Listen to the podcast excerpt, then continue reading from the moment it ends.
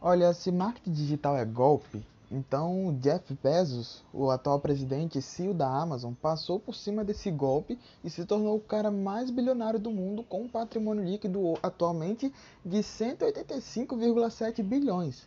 Não, ok.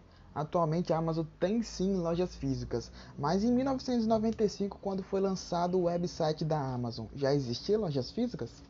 É claro que não. A maior publicidade da Amazon foi através da internet. As lojas físicas vieram como consequência do aumento dessas publicidades. E as lojas físicas só foram lançadas após 20 anos de vendas no ambiente virtual. Então, não, o marketing digital não é golpe. Existem má influenciadores que queimam o mercado, prometendo falsos resultados e as plataformas têm tomado providências quanto a isso. Mas se formos falar de marketing digital, as pessoas são consumidoras desse tipo de ação sem nem perceber. As compras pela internet, por exemplo, dispararam cerca de 40% em meio pandemia.